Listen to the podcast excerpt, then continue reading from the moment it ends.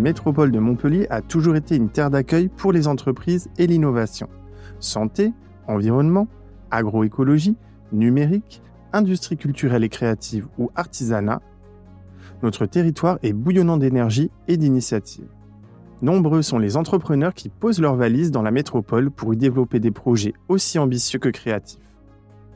Pour entreprendre à Montpellier, je vous emmène à la rencontre de celles et ceux qui se mobilisent chaque jour pour faire bouger les lignes, inventer la ville du futur, partir à la conquête de nouveaux territoires et innover pour une société meilleure.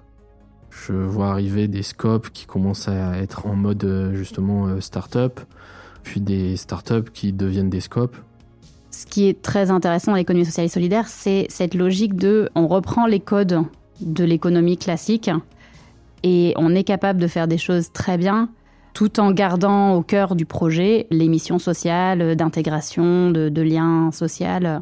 J'essaie quand même de sortir du côté un peu insertion, stigmatisant. Euh, voilà, je pense qu'avec un accompagnement adapté et avec une valorisation des personnes, on peut euh, arriver à proposer autre chose. Aujourd'hui, les collectivités jouent un rôle déterminant dans le champ de l'économie sociale et solidaire. Loin d'être une économie des pauvres, l'ESS est un véritable terreau d'innovation sociale, technologique et économique à travers trois projets singuliers et innovants qui n'ont a priori rien en commun, je vais vous faire découvrir l'économie sociale et solidaire comme vous ne l'avez jamais vue. Près de Montpellier, Viviane pilote l'installation d'un atelier de réparation pour le réseau en vie. Dans le quartier Agropolis, Bastien lutte contre la pollution lumineuse en décryptant des images satellitaires.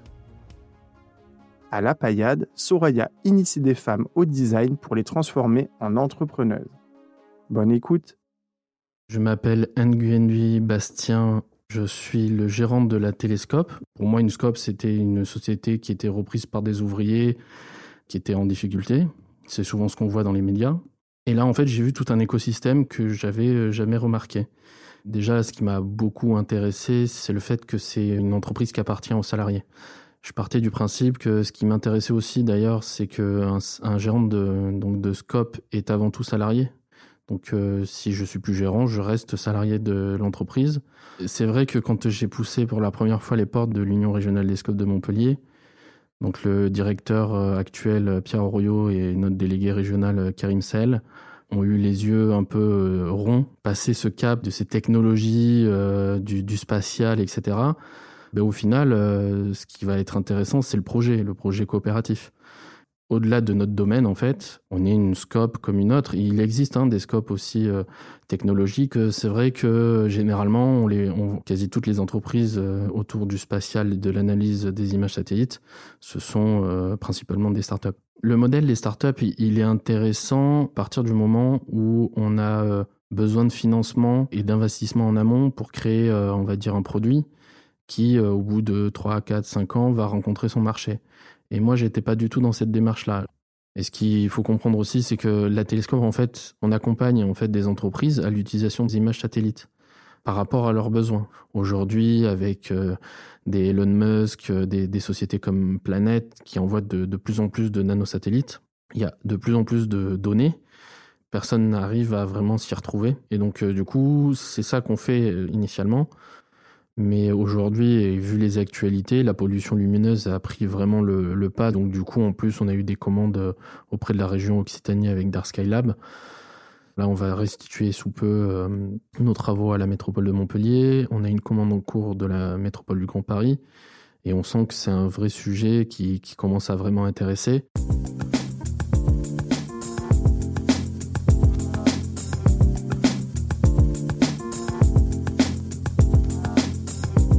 Je m'appelle Viviane Radier. J'ai 33 ans et euh, je viens du milieu euh, initialement de la coopération internationale. Et puis petit à petit, je me suis tournée vers des projets d'entreprise et donc euh, d'entreprises coopératives. Et j'ai découvert qu'Envie Occitanie cherchait à s'implanter sur Montpellier. Envie s'est créée en 1984 dans le nord de la France, à Strasbourg, à l'initiative de personnes très proches du mouvement Emmaüs et de l'entreprise Darty. et depuis plus de 30 ans aujourd'hui poursuit son activité de, de rénovation d'appareils électroménagers sous statut d'entreprise d'insertion. Donc avec vraiment les missions fondamentales de créer de l'emploi et favoriser l'insertion professionnelle de personnes qui sont le plus éloignées du marché du travail, créer des entreprises qui produisent de l'argent, qui sont viables économiquement, qui permettent de continuer cette mission, euh, cette mission sociale, et la mission environnementale de euh, détourner du recyclage des produits qui pourraient en fait être réparés et remis sur le marché, donner une seconde vie à des appareils électroménagers. Aujourd'hui, il y a notamment euh, un cadre législatif un petit peu plus carré, précis, puisque depuis 2006, il y a une, une loi européenne qui a été transposée dans le droit français et qui euh, organise la filière des euh, ce qu'on appelle les D3E, déchets d'équipements électriques et électroniques. Et aujourd'hui, Envie est euh, adhérent à un éco-organisme qui s'appelle Écosystème, qui a été créé à la suite de, de, la mise en place de cette loi de 2006. Et c'est Écosystème qui attribue à Envie des flux de machines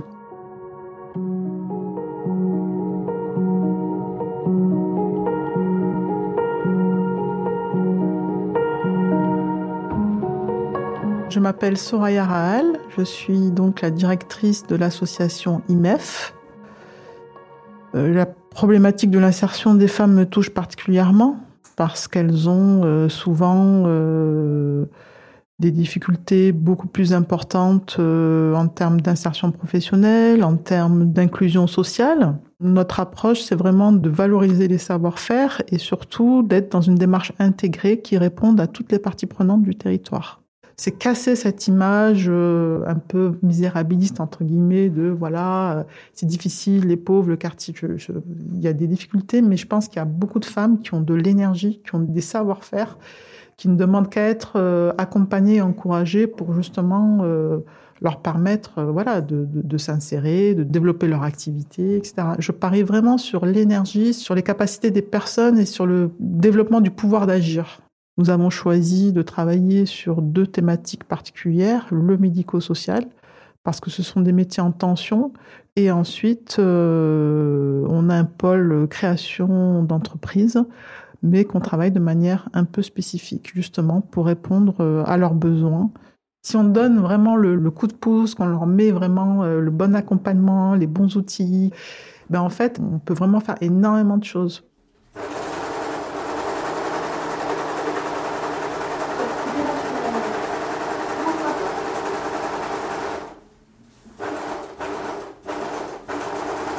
Moi, ce que j'ai appris dans l'atelier, franchement, c'est l'upcycling. On a, on était accompagné avec une designer qui nous a expliqué et on était libre dans notre imagination. On a créé des belles objets différents et uniques de base de chute. C'était destiné soit, soit à l'incinération, soit à la poubelle. J'ai appris sur la décoration, l'ameublement, les coussins, les tapis, les hum, chemins de table, tout ce qui est relationné avec la, la décoration, même pour mélanger les couleurs. Le métier à créer, c'est donc un programme euh, qui euh, a pour objectif de valoriser les savoir-faire des femmes et on parie un petit peu sur toute la dynamique que ça peut apporter pour euh, que les personnes puissent se projeter justement soit sur un projet de création d'activité, soit sur un projet d'insertion professionnelle. On le fait par le biais d'une designeuse qui est un peu entre guillemets l'encadrante technique de l'atelier et avec qui euh, on a initié les femmes euh, au design. Donc l'idée, c'est qu'il y ait une création d'une collection, qu'elles voient toutes les phases de la collection. Et ça nous a permis de travailler la confiance en soi, euh, la professionnalisation, les amener dans une autre dynamique aussi. Elles sont venues pendant le confinement, elles sont venues pendant les vacances scolaires et elles se sont appropriées cette collection aussi avec leur vécu, leurs leur compétences personnelles. Et en même temps, ils se sont appropriés de nouvelles techniques. Donc ça a donné cette collection qui aussi euh, reflète leur personnalité en fait. Et ce qui a été très très important et très révélateur, je pense, ça a été l'exposition Afrique-France. Voilà, déjà donner un prix, une valeur au travail qu'elles ont fait. Je pense que ça a été déjà important pour elles. Et puis ça a été aussi le retour des personnes qui sont venues visiter le stand, qui ont acheté et tous les échanges qu'elles ont eus euh, d'encouragement, de valorisation de leur travail, de personnes très touchées par le travail fait et par les parcours des femmes. Euh, justement, tout cet aboutissement, ça a été un vrai déclencheur pour elles. Alors l'économie circulaire, euh, c'est un principe d'économie qui considère que on doit faire notre mieux pour appauvrir le moins possible la nature, donc extraire le moins possible de ressources naturelles. Donc d'être dans une logique à toutes les étapes de euh, la vie d'un produit, donc d'une chose qu'on vend, depuis sa conception, sa fabrication, euh, son transport, euh, sa vente, et à la fin, sa, fin de vie, d'être dans une logique, donc, bah, comme son nom l'indique, d'un cercle, hein, plutôt que dans une logique linéaire qui est aujourd'hui, on produit, on transporte, on vend, donc de l'autre côté, on achète, et puis on jette. Le principe d'envie, c'est de dire, Aujourd'hui, il y a des tas de choses qui ont déjà été produites et on peut éviter qu'elles soient jetées. Donc, ces machines qui sont là, on va les récupérer, on va les réparer, on va les, briquer, les nettoyer euh, et les revendre. En réalité, on est une association, mais qui effectivement, quand on rentre dans notre magasin tous les jours, euh, quand, on, quand les gens viennent travailler tous les jours, fonctionne, encore une fois, on va dire comme une entreprise classique, c'est-à-dire que euh, bah, les produits sont vendus euh, avec une garantie, euh, ils sont parfaitement propres.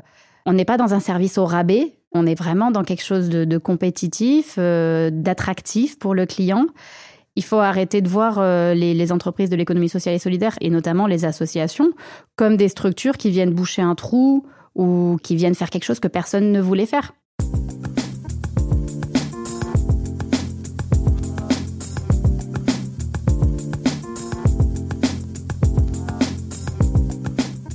On a commencé à réfléchir à notre stratégie euh, d'innovation, en fait, on est rentré euh, dans le programme qui s'appelle Alterventure.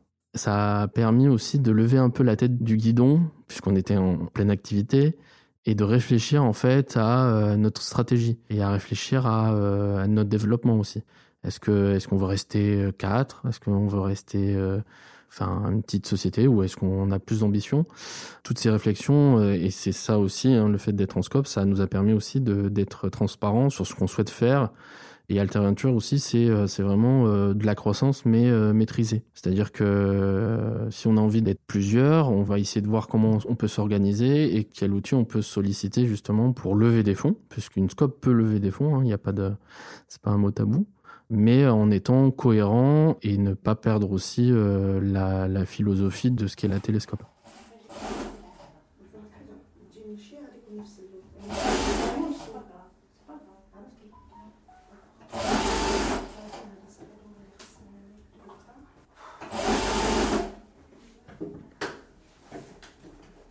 Qu'on veut nous faire, c'était une euh, coopérative de couturières pour euh, arriver à vendre ce qu'on peut créer. Et en même temps, on est accompagné par IMF qui vont, c'est ça notre projet, euh, aider pour apprendre la commercialisation, les, comment créer notre propre projet. C'est ça, le réaliser. On aura aussi un espace, un atelier équipé de toutes fournitures euh, et machines, ce qui concerne la couture. Il y a un espace pour vendre. Et aussi, on va être accompagné au niveau social, au cas où on a des soucis de santé, ou demandes d'allocation. Voilà. Le projet, ce serait de leur permettre de développer euh, leur activité, mais dans un euh, contexte sécurisé dans le cadre d'une coopérative d'activité et d'emploi qui leur permettrait justement de bénéficier de tout l'accompagnement, de tout le euh, la formation, la professionnalisation et la sécurisation de leur statut et en même temps de mettre à disposition euh, des outils de production qui seraient mutualisés. Ce que je pense aussi, c'est que cette coopérative d'activité et d'emploi sera une vraie euh, vitrine commerciale Aujourd'hui, euh, je pense que les personnes ont envie de consommer responsable. C'est une innovation sociale parce que la coopérative d'activité d'emploi, bien sûr, existe. C'est un mouvement qui se développe énormément. Sauf que là, on est dans une CAE qui est un petit peu spécifique puisque, euh, effectivement, elle s'adresse d'abord à un public de femmes. en quartier prioritaire et surtout qu'elle euh, a pour objectif de vraiment offrir euh, un accompagnement renforcé. À côté de ça, on, nous allons mettre en place euh, ben, des actions de formation, notamment que ce soit au niveau de la restauration, de l'hygiène, voilà, qui sont importantes pour pouvoir développer son activité. Donc il y aura de la formation, un appui à tout ce qui est effectivement gestion, développement commercial. Et puisqu'il va aussi, euh, puisqu'il y a un statut qui est sécurisé, puisqu'en fait les personnes, euh, elles vont intégrer la coopérative d'activité et au bout de quelques temps, elles pourront devenir associées salariées. C'est pas le tout de s'insérer, mais il faut que ce soit une insertion qui soit pérenne et qui permette à la personne d'en vivre correctement. Si euh, on a une offre de services structurée pour ces femmes, je pense qu'on pourra développer une activité qui leur permettra d'en vivre correctement. L'époque actuelle permet de développer une action comme ça parce que, voilà, je disais, on a envie d'acheter responsable, on est sur de la relocalisation de filières. La crise sanitaire aussi a amené aussi euh, beaucoup de choses à ce niveau-là et que c'est un projet, euh, certes, qui est ambitieux, mais qui a beaucoup de sens à différents niveaux et qui a beaucoup d'enjeux sociétaux. Donc c'est important qu'on puisse le mener euh, jusqu'au bout. J'ai toujours du mal avec euh, l'opposition ESS euh, e et entreprise classique. En tant que consommateur, je pense qu'il faut se poser la question.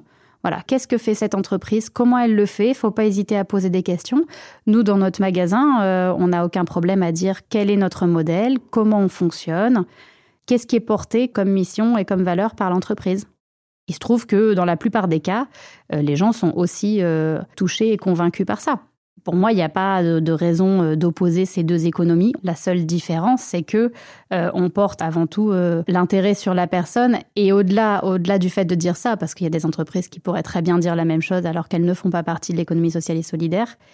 Il y a tout un ensemble, un cadre, notamment juridique, qui permet de rendre concret le fait de réinvestir ce que l'entreprise produit comme richesse dans le projet social. Et c'est ça qui fait que euh, on a des, structures qui fonctionnent, qui embauchent, qui créent de l'emploi, qui créent de la richesse sur des, secteurs euh, tout à fait euh, classiques. Peu importe le produit, peu importe ce qu'on fait, tout dépend de comment on le fait et les valeurs qu'on met derrière, et on peut faire de l'économie sociale et solidaire.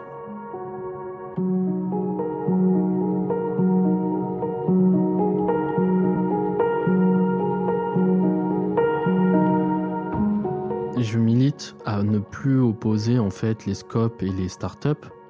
Aujourd'hui, on parle d'alternatives, mais il faudrait que ça devienne aussi une possibilité. C'est-à-dire que quand on présente euh, les modèles ou les statuts euh, dans des formations d'entreprise ou en gros des startups, de présenter aussi des scopes. Parce que ça présente aussi donc des avantages à partir du moment où en fait les créateurs ont déjà en fait de l'expertise, ont déjà des choses à mettre sur de la production, on va dire de la production euh, intellectuelle ou autre.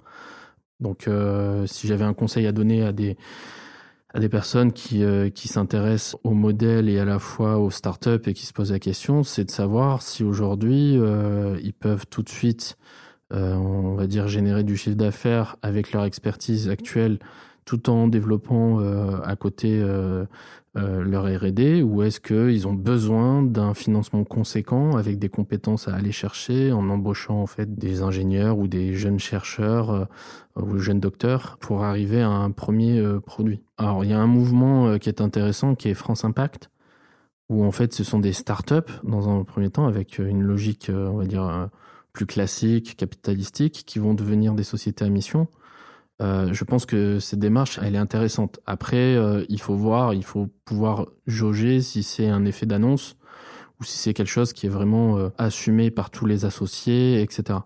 Les scopes, c'est un peu différent, c'est le modèle qui diffère, mais on a le même objectif, hein, c'est de pouvoir répondre à des enjeux bon, sociétaux, environnementaux. Je pense qu'après, c'est une question de est-ce que c'est une vraie volonté?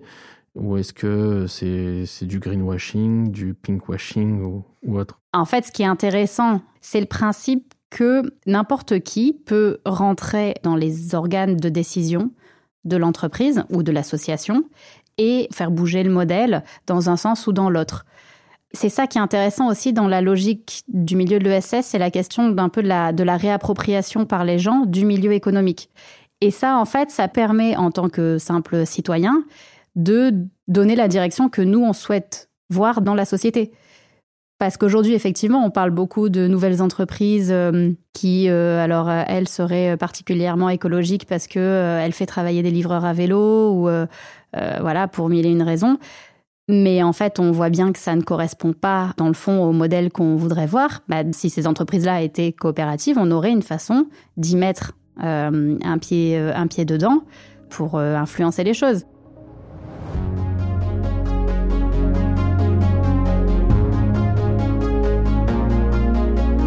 Voici trois témoignages qui, je l'espère, vous permettent de mieux comprendre toute la diversité de l'économie sociale et solidaire. Oui, l'ESS est un secteur économique à part entière qui crée de la richesse et des emplois. Mais quand une entreprise de l'ESS innove ou impulse un mouvement, elle garde toujours en tête l'importance du projet social, la valorisation des talents et des travailleurs ainsi que le lien avec le territoire. Dans la description de cet épisode, vous trouverez de nombreux liens utiles pour en savoir plus sur cette thématique. Si vous avez aimé cet épisode, n'hésitez pas à le partager autour de vous, à vous abonner à notre chaîne et à laisser un commentaire ou des étoiles sur votre plateforme d'écoute habituelle. Vous pouvez aussi nous rejoindre sur les réseaux sociaux d'Entreprendre à Montpellier pour poser vos questions et interagir avec nous. Je vous donne rendez-vous très bientôt pour un tout nouvel épisode du podcast Entreprendre à Montpellier. Ce podcast a été produit par LFB Studio pour Montpellier Méditerranée Métropole. Réalisation Paul Angèle, mixage Bastien Nicolaï.